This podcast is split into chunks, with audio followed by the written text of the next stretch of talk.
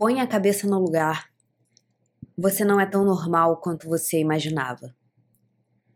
Espero que você esteja bem. Meu nome é Ana Carolina, você está escutando o podcast do Eu Organizado. Essa é a sétima temporada. E, como eu disse da última vez, eu quero começar a trazer umas frasezinhas para abrir os episódios para você entender qual é a proposta da discussão que eu vou trazer naquele dia. Gente, a gente vai ter uma conversa muito importante hoje, que começa nessa primeira frase que eu falei. Deixa eu fazer uma introdução de contextualização. Eu recebi, coincidentemente ou não, três mensagens essa, essa semana de alunas minhas do curso Travessia, compartilhando uma história pessoal, aonde elas perceberam o quão crítica, o quão importante é a organização nas vidas delas. Coincidentemente, essas três alunas compartilharam. Eu não vou dizer, obviamente, que elas compartilharam a mesma história, não, era, não eram histórias iguais, mas eram histórias com alguns elementos iguais. Coincidentemente, o mesmo elemento apareceu na história de uma, de duas e de três.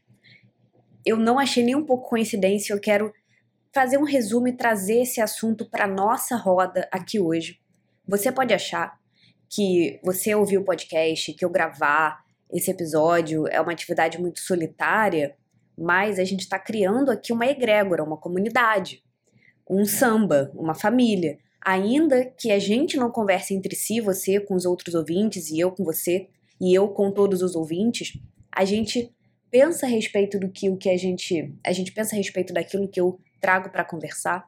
Eu levanto assuntos que vão gerando reverberações. Você conversa com outras pessoas sobre esses temas. É claro que é numa medida ínfima, de tão pequena, mas a gente está levando essas conversas para outras pessoas.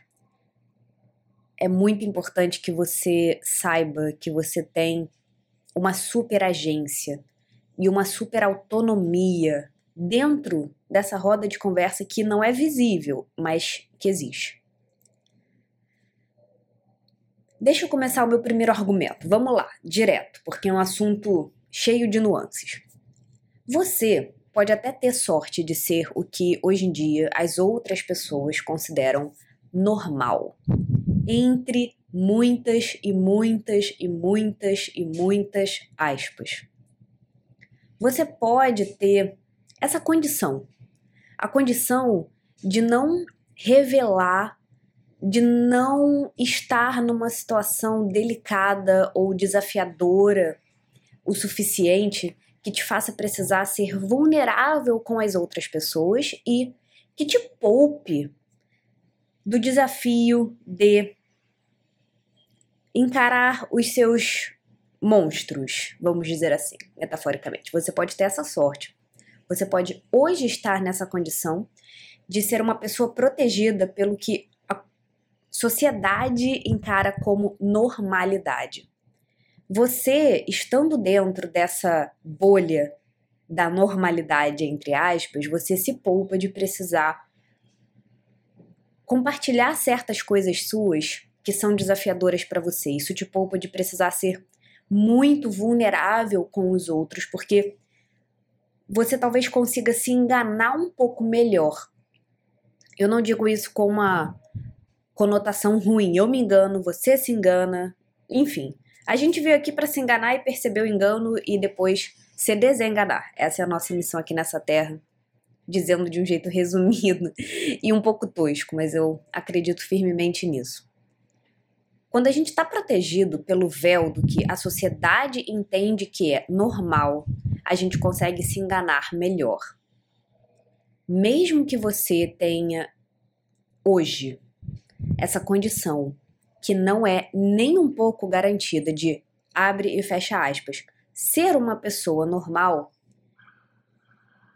eu ainda assim acredito piamente que você tem monstros e demônios e você tem desafios seus da sua vida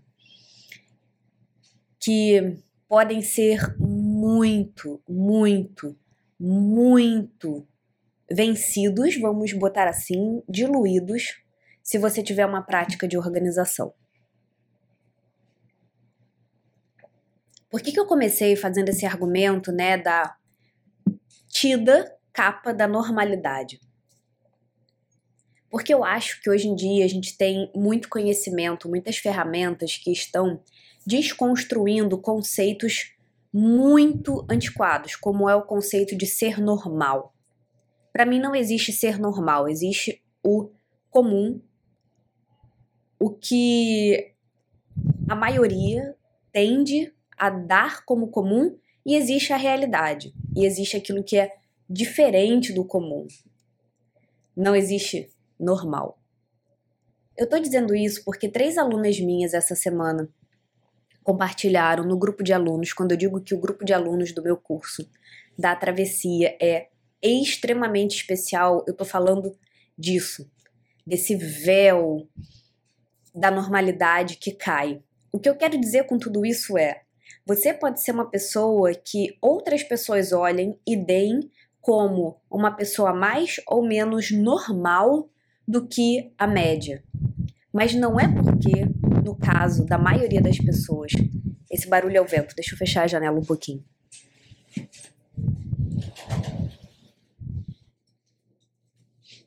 Vai ficar um pouco calor, mas eu não quero que você tenha um barulho no seu ouvido, além da minha voz.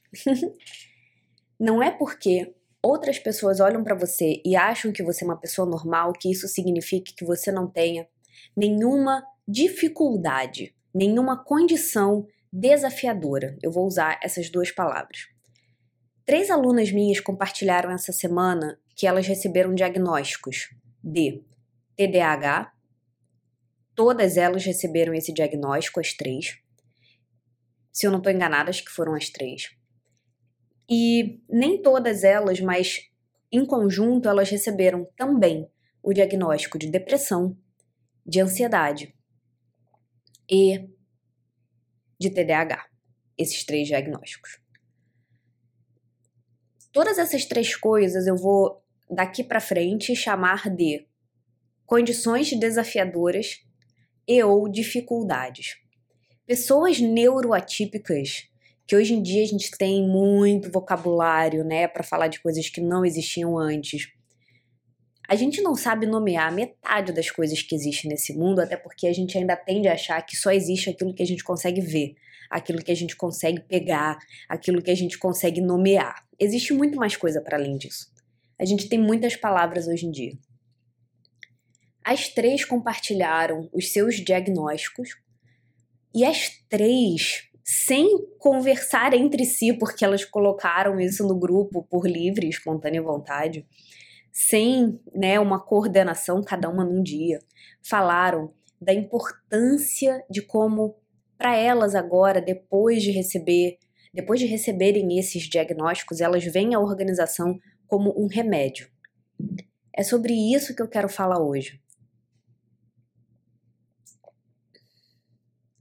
O que eu fiquei pensando depois de receber essas mensagens, assim, para te resumir já qual é o pulo do gato, o fio da meada do meu argumento, eu fiquei pensando muito em como, hoje em dia, enquanto humanidade, enquanto sociedade, principalmente falando em sociedade brasileira, principalmente falando de mulheres no Brasil, né? Essas pequenas outras bolhas dentro da grande sociedade. Eu fiquei pensando em como a gente sofre hoje em dia independente da gente ter um diagnóstico com um nome específico para o nosso sofrimento ou não. Eu pensei muito em como trazer esse tema porque eu não quero nem rechaçar, obviamente, eu não quero aumentar o estigma, mas eu também não quero romantizar nenhuma dessas condições. É um assunto delicado. Eu fiquei pensando nisso porque quando eu li essas mensagens dessas alunas, a, a coisa que o meu coração disse, o que eu mais queria gritar para todo mundo é: cara, é isso. A organização, como disse uma das alunas, eu vou resumir um pouco o que elas disseram, dar como referência sem citar nomes. Ela disse assim: uma coisa, a organização para mim não é mais, abre aspas, uma coisa legal que vai me ajudar a realizar coisas, fecha aspas. ela disse, né? Eu não tenho nada contra quem acha que organização é, entre aspas, uma coisa legal que vai me ajudar a realizar coisas. Ela não disse isso com uma conotação pejorativa. Mas quando eu li esses comentários delas, o que eu mais pensei foi, cara, não é porque a nossa vida não está sendo atravessada pela depressão, pela ansiedade ou pelo TDAH que significa que nós somos normais, que significa que nós estamos bem. Porque não tem ninguém bem hoje em dia. E eu não digo isso também, é sempre importante fazer, colocar esses limites para vocês entenderem o meu argumento. Eu não quero que você tire dessa minha frase uma sensação fatalista, tá? Eu não tô dizendo que não existem pessoas que estão em bons momentos. Eu tô tentando reforçar o quanto é importante a gente aceitar, a gente falar sobre as coisas que são difíceis para gente, sobre os nossos sofrimentos. Mesmo que você não esteja em nenhum tipo de terapia, mesmo que você não tenha nenhum acompanhamento médico profissional da área da saúde física ou mental, fala sobre aquilo que te sofre, sobre aquilo que te aflige, fala sobre aquilo que te dói. Porque com o nome ou sem, eu tenho certeza que você tem direito de admitir e de expor a sua dor. Depois que a gente expõe, a gente começa, caso isso não seja uma coisa fácil pra gente, começar a aprender a aceitar. Eu te digo isso porque é a minha própria história. Eu demorei muito para começar a aprender a aceitar certas características minhas. E aí, além desse aspecto, eu também fiquei pensando no quanto eu não costumo bater muito nessa tecla de saúde mental. Isso por conta de. Eu nem sei te dizer porquê, não pensei muito a respeito, preciso refletir, preciso realmente refletir um pouco mais para conseguir entender.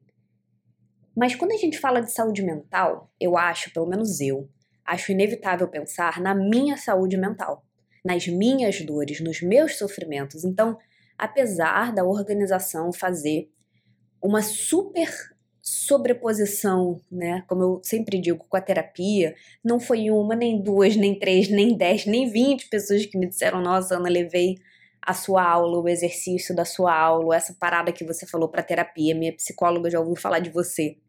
Porque o campo da saúde mental dá muitos braços para mim. Mas é isso, eu volto. Para mim é muito difícil aceitar certas características minhas. Então, eu acho que é por isso, acho que esse é um dos fatores pelos quais eu não costumo bater muito nesse ponto, embora ele seja muito verdadeiro. A organização também é uma forma de você cuidar da sua saúde mental. Vamos relembrar. Existe uma teoria, eu faço referência a essa teoria o tempo todo, para dizer o nome técnico, o nome da teoria é Constituição Septenária. Essa teoria, que veio lá do Oriente, ela diz que o nosso corpo humano é composto de quatro subcorpos, digamos assim. O corpo físico, o corpo energético, o corpo emocional e o corpo mental. O corpo energético é aquilo que se vai quando a gente morre, né? Tem o corpo ali, mas falta a vida, falta a pessoa estar viva. A organização ela promove saúde energética, emocional e mental. É muito importante que a gente faça a nossa parte para quebrar esses tabus. E eu não digo isso num sentido megalomaníaco, digo você com você mesmo, só de você admitir para você as suas dores, as suas manias, as suas piras, tudo que tá dentro da sua cabeça, sem censura, e sem condicionalismo no papel, escrevendo ou falando com alguém, você começa a desmistificar. Eu quero ler para você um resumo do que essas alunas disseram. Uma delas disse que é, o psiquiatra deu para ela, chegou à conclusão do diagnóstico dela, que ela tem TDAH leve com ansiedade. Ela disse que isso trouxe num certo lugar, uma leveza, porque ela conseguiu entender um pouco mais a agitação mental dela, a falta de foco. Ela vai entrar na fase, essa aluna 1, ela vai entrar na fase de uma medicação leve. Muitas das minhas alunas têm TDAH, aliás. Muitas delas vivem essa condição. E ela disse que ela recebeu o diagnóstico, começou a raciocinar que, paralelo a isso, ela começou a perceber como que a organização, que para ela ainda é cheia de altos e baixos, como o hábito da organização para ela, que no momento é cheio de altos e baixos, entra nesse diagnóstico como um remédio. E aí ela diz assim: por mais desafiador que seja lidar com esse desafio de administrar projetos e listas, e pensar, e refazer, e pensar de novo, eu não vejo, eu vejo hoje que chega uma hora que, se eu não decidir de fato abraçar a organização como uma solução real e não apenas como, entre aspas, uma coisa legal que vai me ajudar a realizar coisas, provavelmente eu vou patinar ainda mais com as consequências de uma vida bagunçada e, consequentemente, mais ansiosa e descontrolada. Cara, isso é muito importante. De novo, eu não quero romantizar. Eu não quero romantizar nada. E ao mesmo tempo, eu não quero que você pense que os seus demônios, que as suas vozes, que as vozes da sua cabeça são coisas que vão acabar com a sua vida. Não vão. As vozes da sua cabeça, por mais difícil que seja esse processo, elas existem. Caso elas existam, elas existem.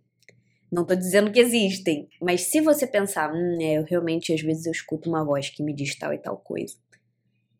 Se você sente e você escuta essas vozes, se elas existem, não adianta você fingir que não existem. A realidade é um ótimo lugar para começar a fazer uma construção, digamos assim, uma melhoria de vida, de qualidade de vida. O meu intuito é trazer com esse episódio, com essa discussão, consciência, primeiro, para quantas pessoas estão sentindo, talvez silenciosamente, ansiedade, depressão e ou os efeitos, as condições que existem com uma pessoa que tem TDAH. Quantas pessoas não estão em lugares parecidos de falta de foco, de extrema agitação mental. Eu não sou especialista, então eu não vou falar profundamente sobre nenhuma dessas coisas. Eu vou também proteger a minha privacidade, porque o meu intuito com esse episódio é levantar essa discussão. E também lembrar a Ana Carolina do futuro do quanto essa frase precisa ser dita várias e várias vezes.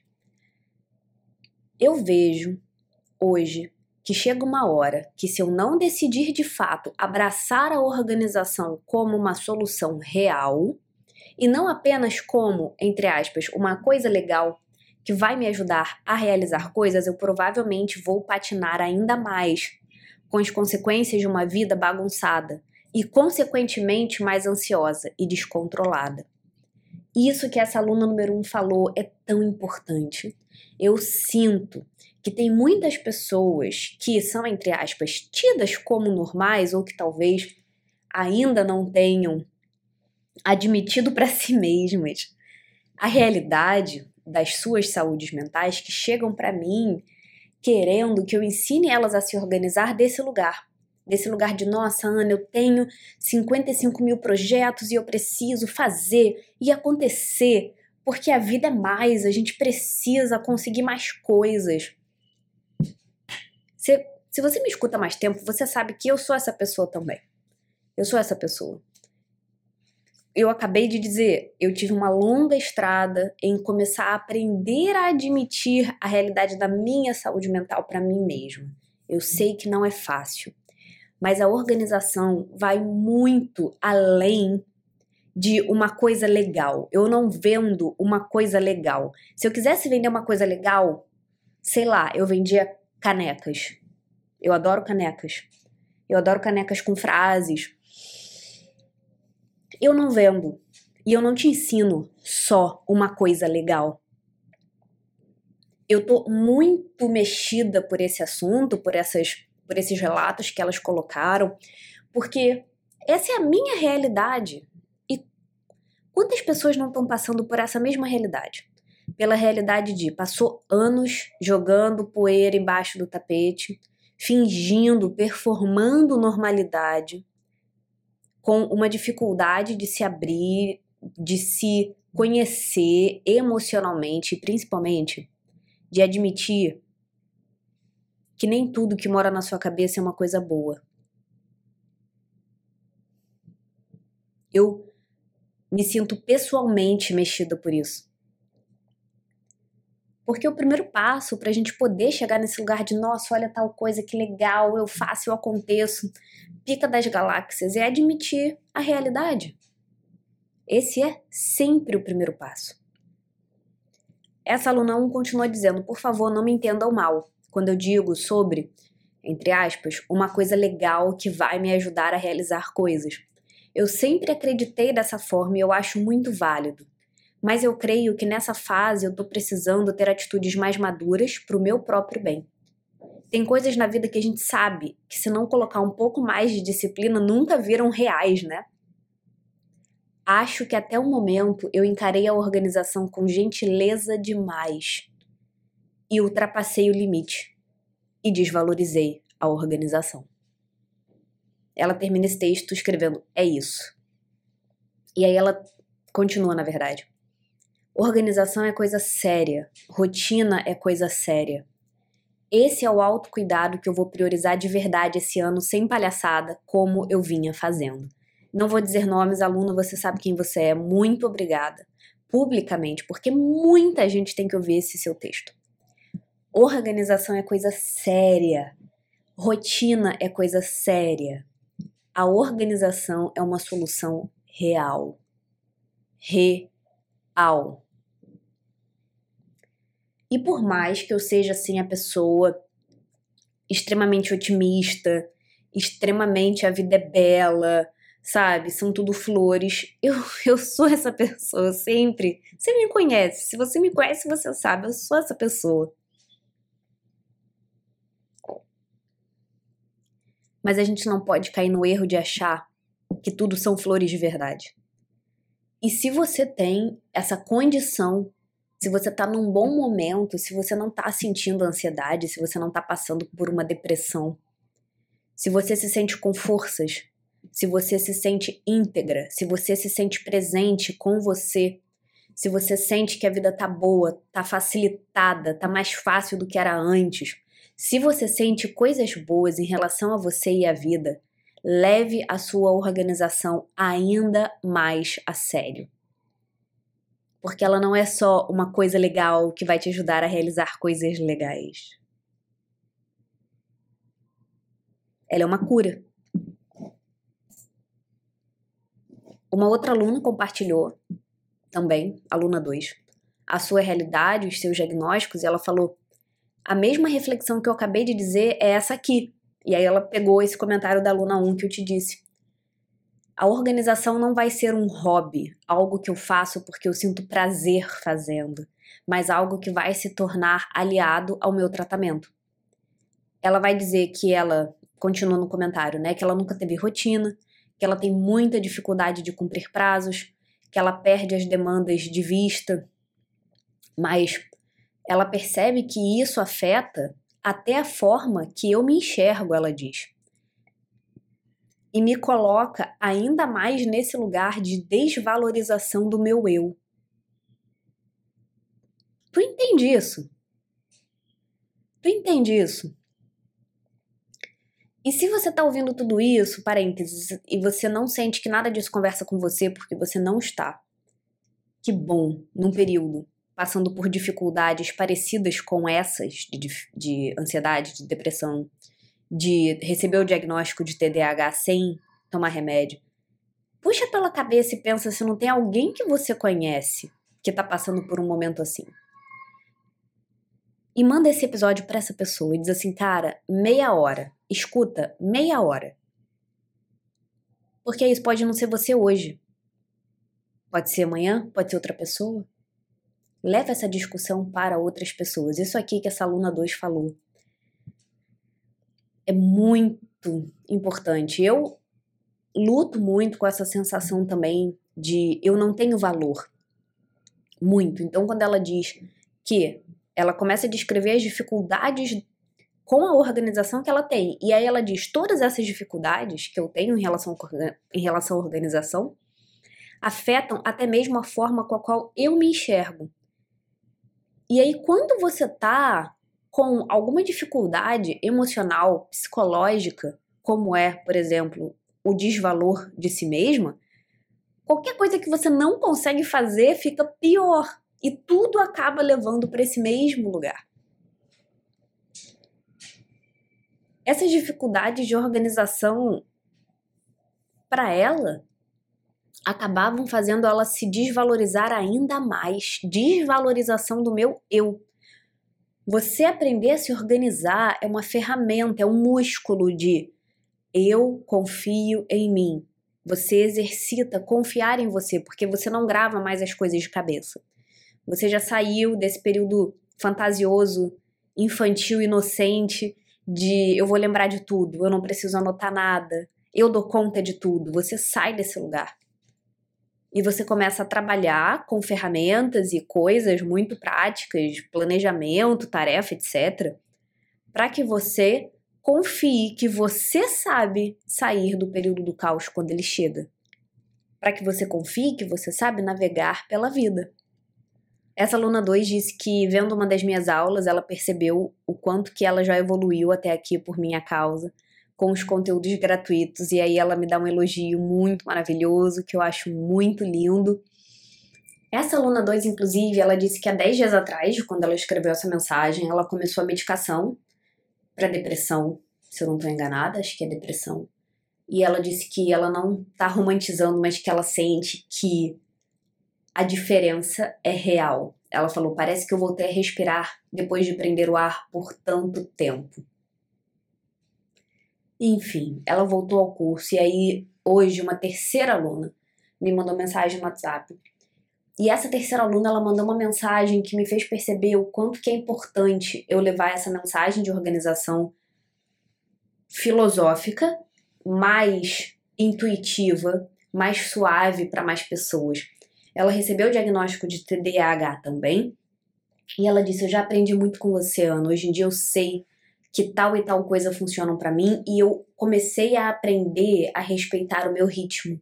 Como pessoa neuroatípica, eu já consigo evitar algumas armadilhas porque eu já sei como eu funciono. E cara, tudo leva para esse lugar.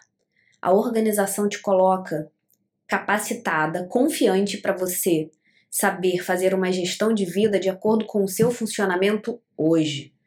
Todo mundo sofre com mais ou menos frequência, com mais ou menos privilégio em um lugar ou em outro. Em algum momento, você vai passar por um desafio. Você confia que, pelo menos no sentido prático da organização de vida, de desenrolar as coisas, de fazer os projetos acontecerem, você confia que você sabe fazer a vida acontecer do seu jeito, do seu jeito. Não é do meu, não é do delas, do seu jeito. Independente de como esse jeito seja. Eu espero muito que a fala dessa aluna 1 fique gravada em neon, a fogo, na sua cabeça. Me conta o que você achou dessa discussão me conta se você se identificou, se isso fala do seu momento ou se isso não fala nada a respeito do seu momento. Se nada disso fala nada a respeito do seu momento, manda esse episódio para alguém que talvez esteja passando por um momento mais ou menos difícil, porém em condições de também conversar e pensar sobre isso. E procura ajuda. Eu não vou nem reforçar muito esse ponto, porque eu sou a primeira pessoa a ter dificuldade de pedir ajuda, mas eu sei que é importante, então vai, peça ajuda. E fique ligado, ligada para a próxima vez que abrir a turma, uma nova turma do Travessia, porque esse curso de verdade é muito mais do que só um curso. é uma família, é uma comunidade, é uma experiência. E eu vejo você semana que vem. Tchau, tchau.